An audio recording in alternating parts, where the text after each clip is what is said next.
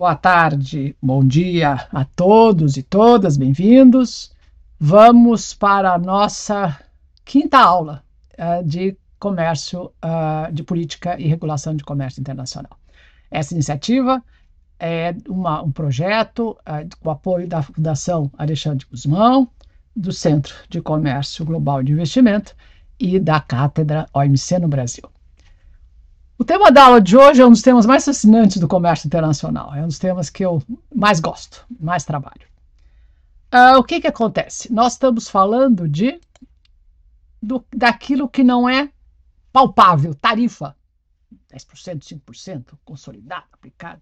Nós estamos falando de regulação do comércio. Nós estamos falando de como os países determinam a o, a qualidade dos produtos que são produzidos, é aqueles que eles deixam importar, e como é que também a qualidade dos produtos que são exportados. Nós estamos falando aqui de controle de peste, estamos falando aqui de pesticida, estamos falando de, de, de como é que os telefones que se comunicam né, com os estándares internacionais de comunicação. Enfim, uh, é um tema importante, difícil, mas, na minha opinião, um dos mais uh, básicos do comércio internacional. Hoje, o que segura comércio não são mais as, as tarifas, são as regulações. E neste mundo, não, então das barreiras regulatórias, nós temos que diferenciar o que, que é uma medida técnica. Medida que eu falo é, é absolutamente legal, todos os países têm as suas regulações, seus referentes à qualidade de produtos, à segurança dos produtos, são as medidas técnicas para produtos industriais. E também pode ser usado para produtos para estabelecer uh, se tem um quilo de alimento dentro de um saquinho ou não tem, como é que foi, se a temperatura da, daquele congelado, afinal, é uma temperatura suficiente para preservar o alimento. Então, medidas técnicas são aplicadas para todos os bens. Medidas sanitárias e fitossanitárias é aí é um outro tipo de, de, de, de maneira como você protege né, a saúde dos consumidores. Nós vamos ver a diferença dos dois. E as medidas ambientais. Atenção, medidas técnicas sanitárias e fitossanitárias são regulamentos de governo. Né? E medidas ambientais são, a gente considera as chamadas privadas. Você tem as de governo, mas aquelas que afetam o comércio, que nós vamos uh, analisar, são feitas pelas, pelas organizações não governamentais, por grupos de, de, de, de pessoas que, são, que estão preocupadas com ecologia. É um outro tipo de, de regras de medidas. E nós vamos discutir, discutir a partir do qual momento que essas medidas, que são absolutamente legais, podem se tornar barreiras ao comércio, certo? Vamos ver então o que é o que está na OMC, que é TBT e SPS, dois nomes, são GATEs puro, né? A linguagem do GATT, do, a linguagem SPS foi um acordo da rodada Uruguai, faz parte então da regulação de comércio. Uh, technical Barriers to Trade, Sanitary and Phytosanitary Measures. Uh, depois vamos falar então de Environment Measures, que são os governos, os setores privados que fazem. E depois vamos falar um pouquinho do que são padrões de sustentabilidade. Quer dizer, aí é muito mais uh, amplo. Uh, não, importante lembrar que me, não existe na OMC um acordo sobre o meio ambiente, muito menos sustentabilidade. No entanto, a palavra sustentabilidade está no preâmbulo né, uh, do acordo que cria a OMC e, portanto, uh, ele acaba sendo, está no preâmbulo, é um pouco assim no princípio geral que vai nortear todo o comércio, e a, a grande discussão, então, como é que ele é aplicado nos diferentes acordos que compõem o pacote né, da criação da rodada Uruguai, do, da, da, do que nós consideramos de uh, regulação da OMC. Bom, claro que quando você fala em barreira regulatória, você está entrando num mundo muito menos objetivo e claro né, do que as tarifas. Nós temos que falar de convergência entre países, porque senão né, os, os aparelhos eletrônicos não funcionam, ah, ah, quer dizer, você né, não consegue nem, ah, ah, muito, nem se comunicar, nem fazer com que o, o, o, bem final seja possa ser utilizado. Então, a necessidade de ter uma convergência de regulação. O outro ponto é a coerência. Coerência que pode ser considerada dentro do próprio país, como você ter a coerência entre diversas dessas, medidas. E o ponto fundamental é de cooperação. Se você não conversa com os países, se não existe um bom entendimento entre a burocracia, os técnicos de um país e de outro, esqueçam a comércio internacional, porque o bem chega na fronteira e paft, uma regulação interna pode impedir a entrada desse bem seguida. Vamos falar um pouquinho, então, como é que barreiras técnicas, né? A famosa TBT chegou na OMC. Uh, o desenvolvimento de estándares uh, industriais é uma atividade antiga, desde os tempos das locomotivas, estradas de ferro, cruzando né, os, os, continentes. Quer dizer, se você tem que saber como constrói o trilho, como é que a locomotiva anda, de novo, estandarização uh, de produtos industriais uh, é fundamental como é que um prédio não cai, como é que uma ponte não cai, tudo isso são estándares, são normas que são, uh, que são utilizadas pelos países. E a pergunta é como é que você não transforma essas, essas medidas em uma barreira, uma barreira que impeça o comércio. Né? Uh, a diferença, nós vamos ver, entre um regulamento técnico e uma norma técnica, uh, vamos ver Claro, cada país desenvolve o seu. A pergunta é: uh, tem alguma, alguma coisa que coordene isso na União Europeia? Tem alguma coisa que coordene isso no Mercosul? Né? Como é que os países conversam sobre isso? E vamos discutir, então, como é que você vai lidar com uh, o uso internacional dessas, dessas barreiras, certo? Opa, fugiu. Vamos voltar para trás. Pronto. Vamos falar um pouquinho então das barreiras, só barreiras técnicas, tá?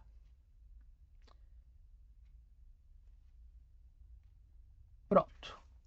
No acordo de TBT, você tem que explicitado que o regulamento fei é feito pelos governos e é uma medida obrigatória, certo? Normas ou padrões, o nome uh, depende né, de quem fala, você pode falar do padrão metro, padrão ouro, quer dizer, enfim, como nós entendemos e no Brasil são chamadas normas técnicas, elas são voluntárias e elas são desenvolvidas por associações. No caso dos Estados Unidos, você tem órgãos que criam os estándares para cada um dos setores. Na União Europeia é um pouco mais centralizado, então depende, você tem várias maneiras de, de, de se criar essas normas que são ditas voluntárias.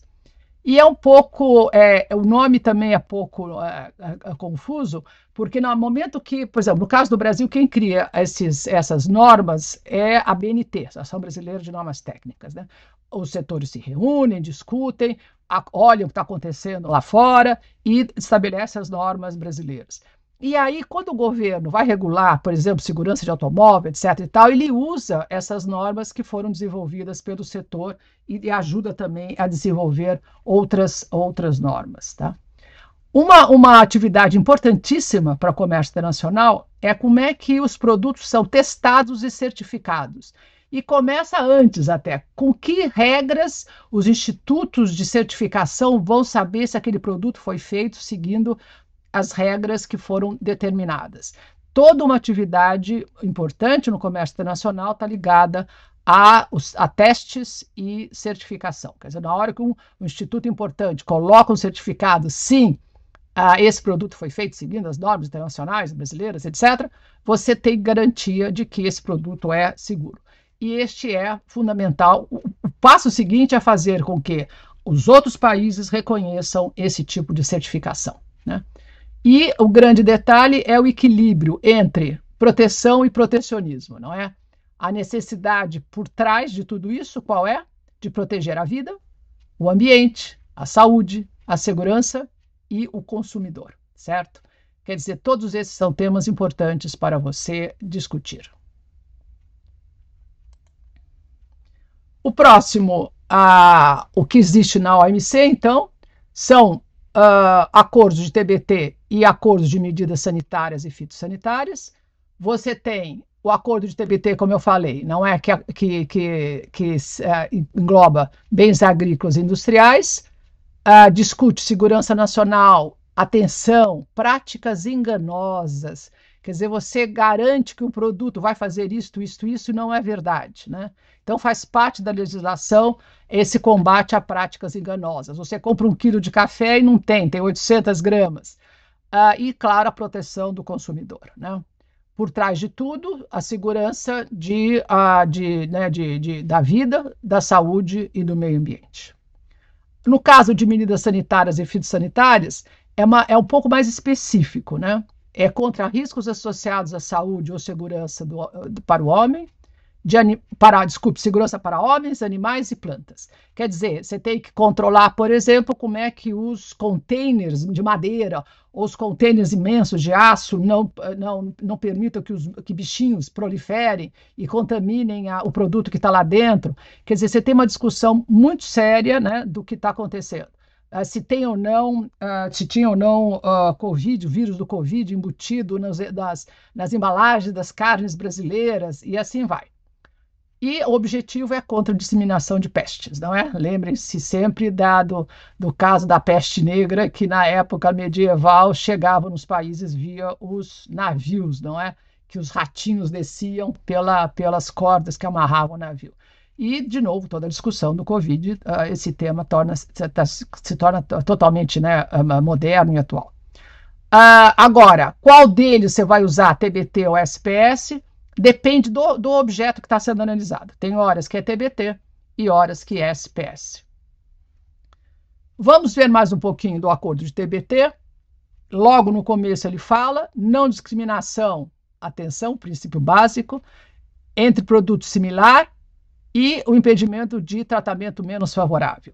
Quer dizer, você uh, estabelece um tipo de, de, de, de, de normatização para um produto, você tem que tratar produtos similares que chegam de forma né, igual que você trata o nacional, e você não pode discriminar um país e outro, a menos que sim você prove que aquelas normas. Eu me lembro na época dos brinquedos, a, a, a segurança dos brinquedos não foi considerada suficiente, então segura-se a importação, quer dizer, você tem toda uma discussão a respeito e evitar o uso desnecessário, então, dessas barreiras técnicas. Você pode tranquilamente fechar a fronteira do país, né, dizendo produto, nenhum produto está no nível que o Brasil exige. que é também um tiro no pé, não é? porque isso pode ser feito por outro país e, e atrapalhar as exportações brasileiras. A maneira que a OMC desenvolveu para que uh, o, as, as normas, esses regulamentos não parassem o comércio, é dizer vamos usar os estándares, então, internacionais. Foi criado, e eu mostrei na primeira aula, uma organização importante, que é a International Standards Organization, em Genebra, que tem uma quantidade fantástica de standards, por exemplo, em meio ambiente são 14 mil. Quer dizer, todo quando você começa a falar, mexer com exportação e importação, você logo vai ver qual é o standard uh, exigido, mínimo né, que é exigido para, para um produto ser importado a ISO de standard, depois a IEC, a material elétrico, eletrônico. A União Europeia tem uh, o CEN e o CENELEC, são duas organizações que vão trabalhar, né, geral, mais geral, e a outra eletroeletrônica, vão trabalhar com a standardização da União Europeia que é uma maneira que a gente fala top-down. Né? A União Europeia estabelece, a, a, a comissão estabelece o que, que é o mínimo uh, exigido, a partir daí ela estabelece diretrizes e elas passam, então, via CEN Senelec e a, a estandarização chega nos países. Então, cada país tem a sua, o seu, a sua associação né, de normas técnicas e elas vão trabalhar justamente com esses estándares, mas veja, o, o, o modelo da União Europeia é de cima para baixo. Nos Estados Unidos, como eu sempre falo, é outro modelo, e por isso que é tão difícil né, o acordo, surgir um acordo entre eles comercial. Porque os Estados Unidos é tudo o mercado que manda, não é assim? Então, na área de estandarização, são mais de 300 órgãos que criam estándar. Então, tem do eletroeletrônico, construção civil, tem uns que são mais internacionais que outros. Você não consegue exportar nada para os Estados Unidos se não tiver certificação. Quer dizer, é um, um item importante do comércio internacional, certo? Ah, o acordo exige também transparência, ou seja, como eu falei antigamente, a gente pegava, pra, você tinha que pegar essas regras no país, você na OMC tinha que ir para o secretariado, mexer com aquela papelada toda, cheia de pó tal. Hoje está tudo na internet. E o tema de transparência é fundamental, é o princípio básico de comércio internacional.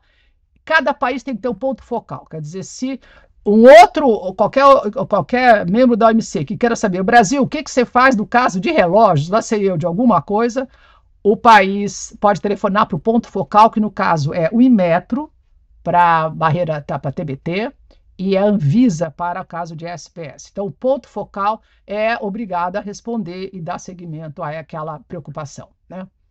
E um, um ponto importante do acordo de TBT é o chamado Código de Boas Práticas para governos e órgãos não governamentais. Quer dizer, você não conseguiu uh, colocar isso no, no, no, no, acordo em si, mas foi colocado no anexo um código, que seria um guidelines, para que os, uh, para que os órgãos de governo e não governo uh, criem essas regras que é de uma maneira, como eu falei, não discriminatória, procurando cooperação entre os países, convergência, etc., e uh, estabelecendo, então, uh, aqui a, abertura da informação, quer dizer, quais são aqueles, pelo menos o mínimo que se espera de um país que seja membro da uh, OMC. Bom, um pouquinho do, do, da estrutura geral do acordo. o artigo 2.3 fala da preparação, adoção e aplicação da regulação técnica pelos órgãos do governo né, e membros de não governamentais. Fala de como é que você prepara, adota e aplica todo o processo que isso deve ser feito. Reconhecimento da, de, de, de, da avaliação de conformidade, não é? Se o produto tem ou não tem, é, quem faz isso, se o produto segue essas normas ou não, uh, do lado do governo de não governo. Depois, uh, toda a área, é, como é que você tem um acordo regional, como é que isso é feito, a estandarização, como é que esses sistemas conversam, a criação também, um ponto importante, a criação do comitê de TBT na OMC e como ele deve funcionar, certo? E os anexos uh, falam exatamente das definições mais importantes do acordo. Uh, um pouquinho, né, então, do acordo. O que, que é um regulamento técnico? São, é um documento que enuncia as características de um produto ou de um processo ou método de produção e ele é obrigatório, certo? Então, o governo é responsável, o governo tem que, que mandar para Genebra, para cada produto, qual é o regulamento novo ou que foi revisado, etc.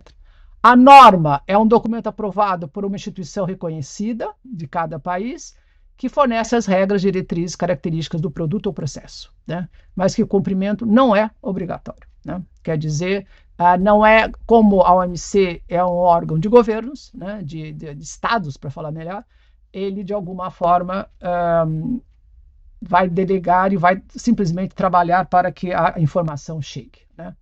E aí também fala de, uma, de instituições não governamentais uh, que não é do governo, mas que de, de alguma forma acaba sendo vinculada ao governo, certo? Para para os senhores e senhoras terem uma ideia da importância de TBT e na, na OMC e no comércio, vejam ao longo dos anos, desde 95 até 2022, o que a gente conseguiu, ao todo são cerca de 30 mil uh, notificações, 30 mil uh, regulamentos técnicos. E a OMC desenvolveu, de uma forma absolutamente fantástica, interessantíssima, um banco de dados. Então você clica lá, Brasil, e vê ano a ano todos os regulamentos que foram notificados. E quando você abre um regulamento, você vê qual é a norma que está embasando aquele regulamento.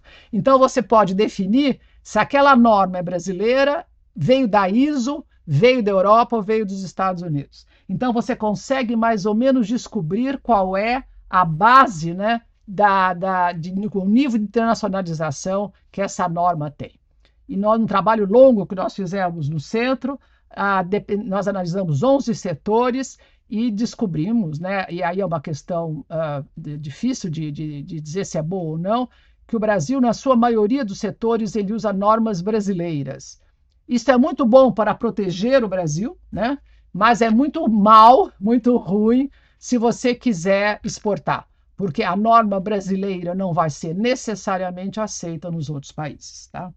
O Brasil segue, dependendo do setor, mais um pouco de normas americanas, em outros setores, as normas europeias.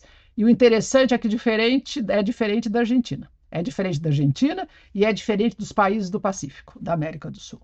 Ou seja, TBT é sim uma grande barreira ao comércio. Enquanto essa, essa área não conversar e definir uh, o que, que, que, que, normas eles querem e que regulamentos são aplicados, o comércio vai ser difícil. Eu dou exemplo entre Brasil e Argentina, há dificuldades em reconhecer a certificação para segurança de automóvel, crash test, o ser, o, o, né, né, a segurança do carro. É diferente as abordagens. Há o sistema de iluminação. Quer dizer, é incrível, né? mas até hoje Brasil e Argentina não se definiram. Lembre-se que automóvel está fora do contexto do próprio Mercosul, não é? É um setor que está ainda tem normas próprias. Bom, seguindo, uh, Vejam a evolução, quer dizer, cada ano que passa, mais uh, regulamentos e normas aparecem. Né? Quais são os assuntos, né, os objetivos para cada uma dessas normas? A proteção da saúde humana e segurança, qualidade, exigências de qualidade, prevenção de práticas uh, enganosas, e aí vocês proteção do ambiente. Olha lá como tem proteção de ambiente já ligada a esses estándares. E assim vai informação para o consumidor, a etiquetagem, etc. Harmonização, né? São assuntos diferentes, né? E para que, claro, que isso se transforma num assunto uh, importante, e os comitês, as reuniões de comitês eram, eram, eram, eram difíceis, né? eram super uh, complexas. Então, o comitê de TBT e SPS criaram uma espécie de painelzinho, né, uma espécie de discussão, de uh, set, uh, uh, vamos dizer assim, uma parte da reunião do comitê seria dedicada aos países explicarem por que, que estavam adotando aquelas, aqueles tipos de norma e regulamentos. E aí foi, foi criada o Specific Trade Concerns, quer dizer, preocupações específicas né, do comércio, e são reuniões interessantíssimas, porque aí você vê o país que adotou o selo de aqueles selos pretos ou vermelhos contra alimento que tivesse sal, muito açúcar, etc. E como é que isso podia ser adotado por os outros países, a dificuldade né, de você de você acompanhar isso de fora e o custo que é para você adotar toda essa, essas eti eh, essa etiquetagem, não é? Uh, aqui nós temos os assuntos uh, porque essas discussões foram feitas no, no, lá no, no, comitê, são assuntos parecidos com né, do, do termo geral das barreiras técnicas, e depois uh, os, os, os, países que mais adotam, e aqui foram contra o Brasil. Então, contra o Brasil, durante os anos, foram levantadas uh, quase, acho que já chega quase a 40, e quem mais uh, levantou questões para o Brasil foi, foram Europa e Estados Unidos. Claro. Agora, o segundo tipo de medida, né, sanitária e fitossanitária. Aqui, o, o objetivo é um pouco mais restrito. Né? Ah, o acordo está ah, preocupado com regulamentação de segurança alimentar, está ah, preocupado com saúde animal e vegetal, né? e procura equilibrar a garantia de segurança ao consumidor mas ao mesmo tempo impedir o protecionismo. Né? Então, esse, de novo, balanço, proteção, que é legal, e protecionismo, que não, não é, é uma das coisas que a OMC é contra, como é que ele é balanceado. O acordo fala de proteger a vida, a saúde humana, animal e vegetal, baseado em ciência, atenção, fundamental, uma discussão que depois vai é, pontuar uh, painéis, brigas horríveis entre Estados Unidos e Europa, porque a Europa diz assim: eu, por uma questão de precaução, eu impeço a entrada daquele bem, impeço a importação. E os Estados Unidos dizem: não, precaução não, nunca foi discutido na OMC, ah, só, você só pode impedir se você tiver uma ciência que mostre que aquele bem tem um, tem uma, um produto, sei um químico que seja, um, um hormônio, alguma coisa que faça mal ao consumidor. E essa discussão entre precaução e, e risco científico, né, provado, é a, a, acabou sendo a base de painéis imensos, uh, de, principalmente o de carnes entre Europa e Estados Unidos, os Estados Unidos querendo exportar carne, a Europa dizendo não quero importar a tua carne porque tem hormônio, e esse hormônio pode fazer mal à saúde. Sim, brigas históricas da OMC por conta de, da, da, da maneira como você analisa uh, essas medidas sanitárias e fitossanitárias, certo? Uh, um ponto importante que está no acordo, os países podem usar um estándar mais alto, por exemplo, do que a ISO, etc., desde que justifique. Porque naquele tempo, naquela época, por causa da condição atual, você tem que exigir alguma coisa a mais. Vejam que a diferença entre TBT e SPS. Se no TBT você tem a ISO, que é internacional, mas aí os Estados Unidos não gosta muito da ISO, prefere os estándares deles, a União Europeia usa, gosta do, do, do, dos, dos, organismos de estandarizações dela. Você, no caso de SPS, é a vida mais fácil, né? de, de sanitário e fitossanitário measures. É, porque você tem um grande, um grande organismo internacional chamado Codex Alimentários para Alimento, e tem um, um organismo de episotíades que cuida dos animais. E uma convenção de plantas, né, de proteção às plantas. De alguma forma, são convenções internacionais, todos os membros da OMC sentam nessas, nesses organismos, e de alguma forma você estabelece né, o que é que é, como é que você se defende de peste, de pragas, etc. Né? E, de novo, o acordo fala de avaliação de risco. Né? Como é que eu só vou impedir um bem chegar, entrar no país, se ele tem uma avaliação de risco feita por um organismo né, internacional. Da mesma forma que o TBT, a SPS também tem um ponto focal, quer dizer, dentro do governo você tem alguém que responda às perguntas, certo? Vejam a evolução crescendo. Então, como eu sempre falo, tarifa perdeu a importância no comércio nacional por causa das negociações que abaixam as tarifas e as barreiras técnicas, a guerra regulatória cada vez crescendo mais. Também cerca de 30 mil uh, regulamentos já notificados. Da mesma forma, os, o comitê de SPS criou um fórum para discutir caso a caso do, dos, dos, produtos dos países, e vocês têm então aqui os assuntos que são discutidos é a saúde da, dos vegetais, a, da animais e segurança alimentar. Quer dizer que um, um alimento não faça mal né, para o outro, uma outra, o outro país. Uh, aqui uma, uma amostra de como os, os, os países desenvolvidos e desenvolvimento né, estão se preocupando com esse tema, e uh, é o que é muito importante, né, porque aí você nivela o jogo, vamos dizer. E a estrutura geral do acordo, que fala de, de, de, direitos básicos e obrigações dos membros, harmonização, equivalência, já pensou como é que você traz equivalência entre os, os estándares, né? A, acesso de risco, né? qual é o, nível apropriado de proteção, transparência, controle, inspeção e a, a procedimento de aprovação, de, de, de, se aprovar esse tipo de inspeção e os, como é que é feita, né? Assistência técnica entre os países, tratamento especial diferenciado, uh, consultas para, né, para você fazer, uh, não fazer um litígio, uh, tentar, por formas diplomáticas, resolver a questão, implementação do acordo. E, novamente, você tem todo o caminho das definições, que é importante. São definições que não são assim tão óbvias, né, que a pessoa precisa analisar um pouquinho. Chegamos à nossa terceira grande medida né, que pode se transformar numa barreira muito séria. É a medida, a parte de medidas ambientais. Ah, não sei eu, 15 anos atrás, ah, quando, você, quando eu cheguei em Genebra, mal se falava de meio ambiente. Né? O tema foi crescendo, crescendo, e na própria rodada de Doha, né, ah, já se falava de vamos negociar um acordo de Trade Related Environment Measures que é justamente para.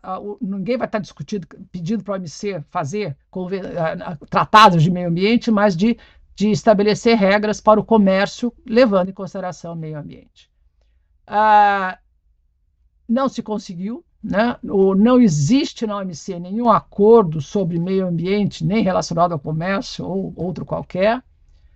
Elas entraram, essas medidas, na OMC via os painéis de órgão de apelação, porque o mundo inteiro já estava discutindo, não tinha um acordo, mas casos começaram a chegar no OMC.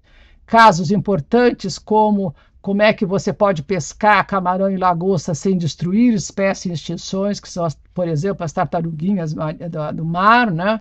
Você tem o caso do, do, do, do, pescado feito com redes que pegavam os atuns, que é considerado, que é, por favor, é mamífero e precisa respirar, não pode ficar, não, mora, não pode viver dentro, debaixo d'água o tempo todo. Então você teve, de alguma forma, uh, o, o, caso dos pneus do Brasil uh, também teve meio ambiente ligado. Quer dizer, a OMC não virou as costas para o tema meio ambiente, ela incorporou via os seus painéis. E como é que isso é feito? Como com, você tem instrumentos, mecanismos de você fazer análise de conflito de normas. Né? Então, a norma do comércio contradiz a norma do, do, meio ambiente. Como é que você resolve esse tipo de coisa? E a decisão dos painéis acabaram uh, se transformando em jurisprudência, ou seja, uh, deveriam ser seguidas uh, para os outros casos. Né? O, o desafio é brutal. Você tem mais de 200 acordos de meio ambiente, né? Uh, e aí, o que, que acontece é que uh, como é que você bota um pouco de ordem e quais são então essas fontes de regulação e qual onde que ela atinge o comércio. Né? Bom, ainda bem que tem um outro organismo que está de alguma forma, eu diria que quase assumindo o papel de secretariado, vamos dizer assim. Como você tem convenções da ONU, como você tem todas as de meio ambiente, mas você tem toda a parte de comércio sendo discutida na OMC, mas não tem regras específicas para meio ambiente. o que está acontecendo? Você tem os 200 acordos soltos de meio ambiente. De alguma forma, depois que a ONU definiu quais são os objetivos né, da famosa Agenda 2030, você de alguma forma vê os países uh, se orientando por esses, por esses princípios e por essas metas, objetivos, e a, a, a OCDE tentando secretariar esses temas via suas políticas, a OCDE, a Casa de Boas Práticas Regulatórias, tentando criar indicadores de como os países estão seguindo esses, esses objetivos. E atenção, quando você olha os objetivos da ONU, começa a prestar né, atenção no que cada um quer dizer, são 17 objetivos e 169 metas, e você tem um, um, lado comum de todos esses objetivos, que é o homem, o ser humano, né? Que olha lá, a redução da pobreza, cuidar da saúde, da fome, quer dizer, qualidade de vida, quer dizer, você tem todos esses, esses um, objetivos uh, acabando de uma, forma, uh, de uma forma ou de outra, impactando o comércio, certo? E a OCDE acabou também estudando e desenvolvendo assim, uma, uma quantidade incrível de, de, de publicações, explicitando né, conexo conforme está seguindo e criando indicadores. Aí é, é, mortal esse tipo de análise, porque ela pega os países da OCDE e os grandes países emergentes, né? E começa a dizer: olha, para aquele tipo de, de atividade eu te dou uma nota. Essa nota tem um montão de, de indicadores objetivos, subjetivos, se está cumprindo ou não, e no final, cada tema, cada país recebe uma nota. E aí a OCDE publica quadros muito bonitos uh, mostrando a média da OCDE, né? Boa, nota boa e nota mal, e a nota de cada um dos países. O que é muito interessante, uma forma muito eficiente de pressionar os países a andarem uh, num bom caminho, não é? A OCDE fez um, é uma, uh, desenvolveu dois tipos de conceito. O que é o desenvolvimento sustentável, que é muito mais amplo do que meio ambiente só, que entra também na parte social, toda a preocupação com os trabalhadores, com mulheres, com direitos, né, de direitos humanos e também a parte da economia. Quer dizer, como é que você sustenta, como é que você paga os custos de você desenvolver uma economia mais sustentável. Né? E depois a parte mais econômica de crescimento verde, que é como é que você justamente né, trata, uh, como é que você incorpora né, o conceito de sustentabilidade, meio ambiente nas atividades agrícolas e industriais e nos serviços para terem uma ideia do tamanho né, do, do, da, da, análise, você tem o Comitê de Política Ambiental na OCDE e vejo que tem de tudo. Tem floresta, tem mudança climática, biodiversidade, economia circular. Economia circular é lindo, é, por exemplo, têxtil, como é que desde o fio, a tecelagem, a confecção, como é que isso se dissolve ao longo dos anos. E mais ou menos, se for algodão, é muito mais rápido, se o fio for sintético, 300 anos para ser destruído, e acaba tudo no mar, né? Porque vai virando trapo, vai virando, acaba nos, nos rios, acaba, acaba chegando no mar entupindo tudo pelo caminho. E a questão é como é que você vai, né, desenvolve uma economia com plásticos que se dissolvam, ou se, como substituir os plásticos, como você uh, uh, consegue que os tecidos né, não, não trans, se transformem em rejeitos e impeçam uh, né, o que atrapalhem o meio ambiente. Depois, quer dizer, isso também são três grandes temas, né? E o último desses temas, que eu também gosto muito, aí é um outro mundo, né? O mundo das normas voluntárias de sustentabilidade. São estándares voluntários ah, que eu acho muito gozado, porque ele se diz voluntário, mas na hora que você que exportar e não tem, não tem o selo de alguma ONG, né, de algum organismo não governamental, dizendo que aquele produto, afinal, foi feito de acordo com as normas verdes, né, você não consegue exportar esse produto. Então, de voluntário tem muito pouco. Mas, enfim, não são feitos por governos, tá? São feitos por uh, entidades privadas, pelos grandes supermercados.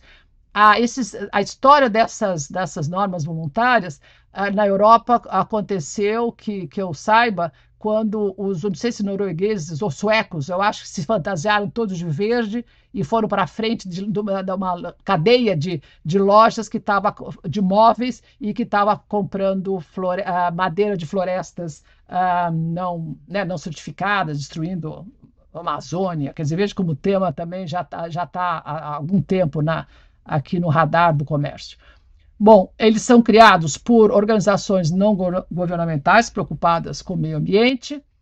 Ah, eles acusam os governos de serem muito lentos, né, de não estabelecerem regras suficientes, então eles tomaram esse tipo de atitude e usam o consumidor como elemento de pressão. Quer dizer, na hora que você chega no supermercado na França e tem lá uma, uma análise muito grande, um, um, painel dizendo aqui nós não compramos carne brasileira porque o Brasil desmata a floresta, Veja, o consumidor decide, né? Ou porque não tem o selo, né? Ou porque. Então, pronto. Quer dizer, a força, usar o consumidor como força. Por exemplo, na, era muito comum selos de, de, de café ou de produtos que, né, que são coletados, dizendo este produto se preocupa com a repartição uh, uh, uh, positiva, desejada do, de todas as pessoas da cadeia do processo produtivo. Quer dizer, os, os, os, os, né, coletadores eram também remunerados.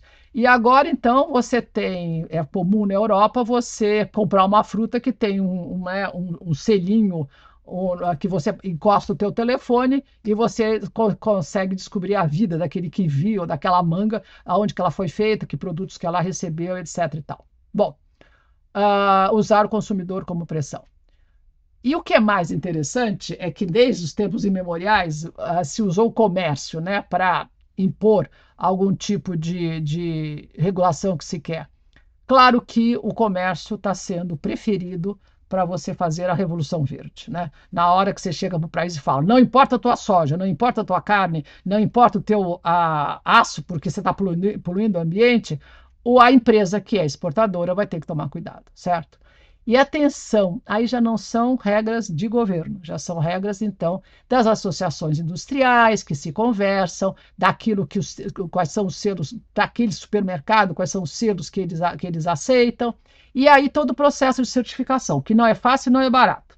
Quer dizer, venha o, o instituto ou a, a ONG vai ver se você tem a sua fazenda tendo em ordem. E, de novo, não é só como é que você planta e colhe, é como você trata, inclusive, a terra, se você desmata ou não, e se você, como é que você trata os seus empregados. Tá?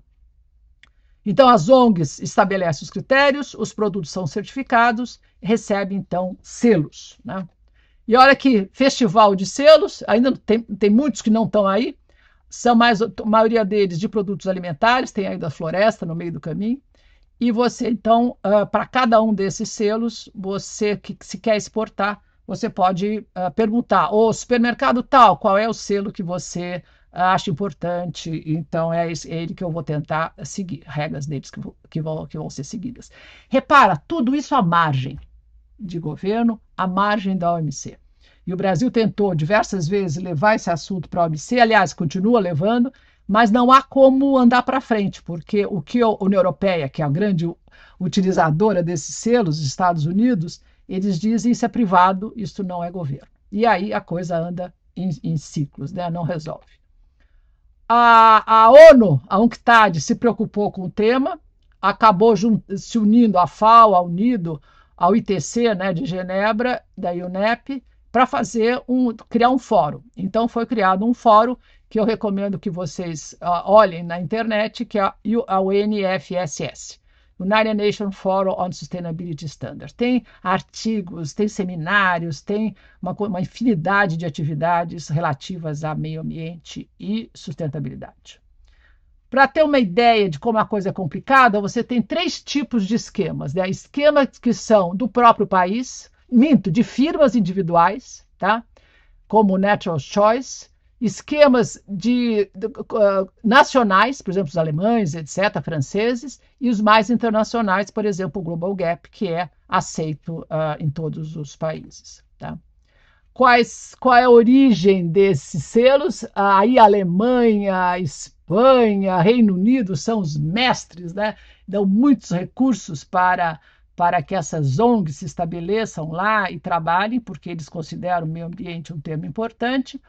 E as razões é sempre ah, de rastreabilidade, de, ah, de produção específica, cuidados que devem ter, ah, e o que é orgânico, o que não é orgânico, tudo isso está sendo estabelecido também pelo, por essas ONGs. Né?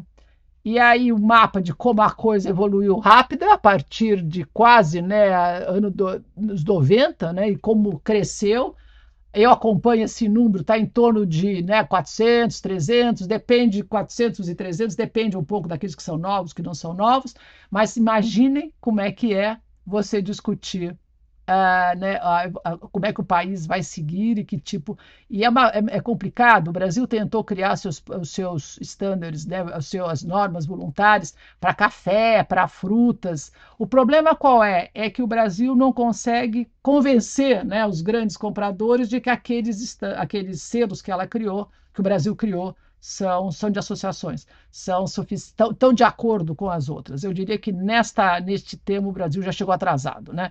que ele vai ter que, de alguma forma, ao contrário, fazer parte dessas, dessas ONGs e mostrar, olha aqui, Brasil é diferente, a economia tropical, a gente tem três, três uh, colheitas por ano, a gente usa pesticida porque o bichinho no verão, no, né, no, no, no trópico cresce mais rápido. Você tem que mostrar que aqui não tem neve e tem que convencer os técnicos de que as práticas que o Brasil usa são práticas também uh, saudáveis, não é?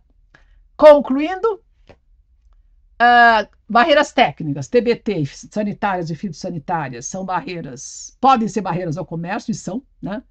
E elas, uh, como elas são feitas pelos governos, as violações podem ser discutidas na OMC. Tem vários painéis sobre, sobre esses TBT SPS. Ah, já o problema das normas padrões, ou padrões privados, a pergunta é: a responsabilidade é do governo? Quer dizer, na hora que ah, os países nórdicos, que a Alemanha, Reino Unido, dão muitos recursos para o desenvolvimento dessas incentivos para que elas estabeleçam e trabalhem nos seus, nas suas, né, na, nos seus locais, na, a pergunta é se elas são não responsáveis por que isso se transforme em barreira. Né? A, a, a, de novo, como não dá para levar para o lado legalístico da, da coisa, porque é muito mais fluido, não é? O, a, a saída é você participar desses fóruns, discutir e fazer vencer a seu ponto de vista. E eu tenho acompanhado as, as NVS do, de outros setores industriais e fico muito satisfeita de ver como o Brasil, na hora que precisa, participa ativamente nos certificadores de floresta, de químico, de aço e o próprio setor privado já estabelece o seu próprio estándar. E nós vamos discutir isso também um pouquinho, que é o problema de Repara, você tem TBT, SPS feita pelos governos, você tem as, as, as, as standards voluntários feitos pelas ONGs, e agora você tem um outro bicho diferente, né? uma outra caixinha que a gente tem que desbravar, que são os padrões da, do, do ESG, né? Environment, Social e Cooperative Governance. De novo, eles não seguem a mesma base. Então, para o empresário, para a empresa, você seguir esse tipo de coisa é muito mais complicado. A, a visão do ESG é muito mais que é feita para o banco, você tem que ter as empresas terem os seus balanços contábeis aprovados, os seus balanços verdes aprovados, e, de novo, é está na mão das empresas de auditoria. Repara, é um outro mundo, é, uma, uma, um, é, um, é um mundo completamente diferente de quem estabelece os estándares na, na que nós andamos falando sobre sustentabilidade. E aí, a, o interesse né, de você estudar com esse tema e de, de fazer muitas teses de TCC e muitas teses de mestrado e doutorado, porque tem assunto para tudo. Muito bom. Chegamos ao final da aula, espero que vocês tenham gostado. Todo mundo vai ser verde agora e vai se preocupar com o meio ambiente e vai se preocupar como o meio ambiente impacta o comércio. Muito obrigada.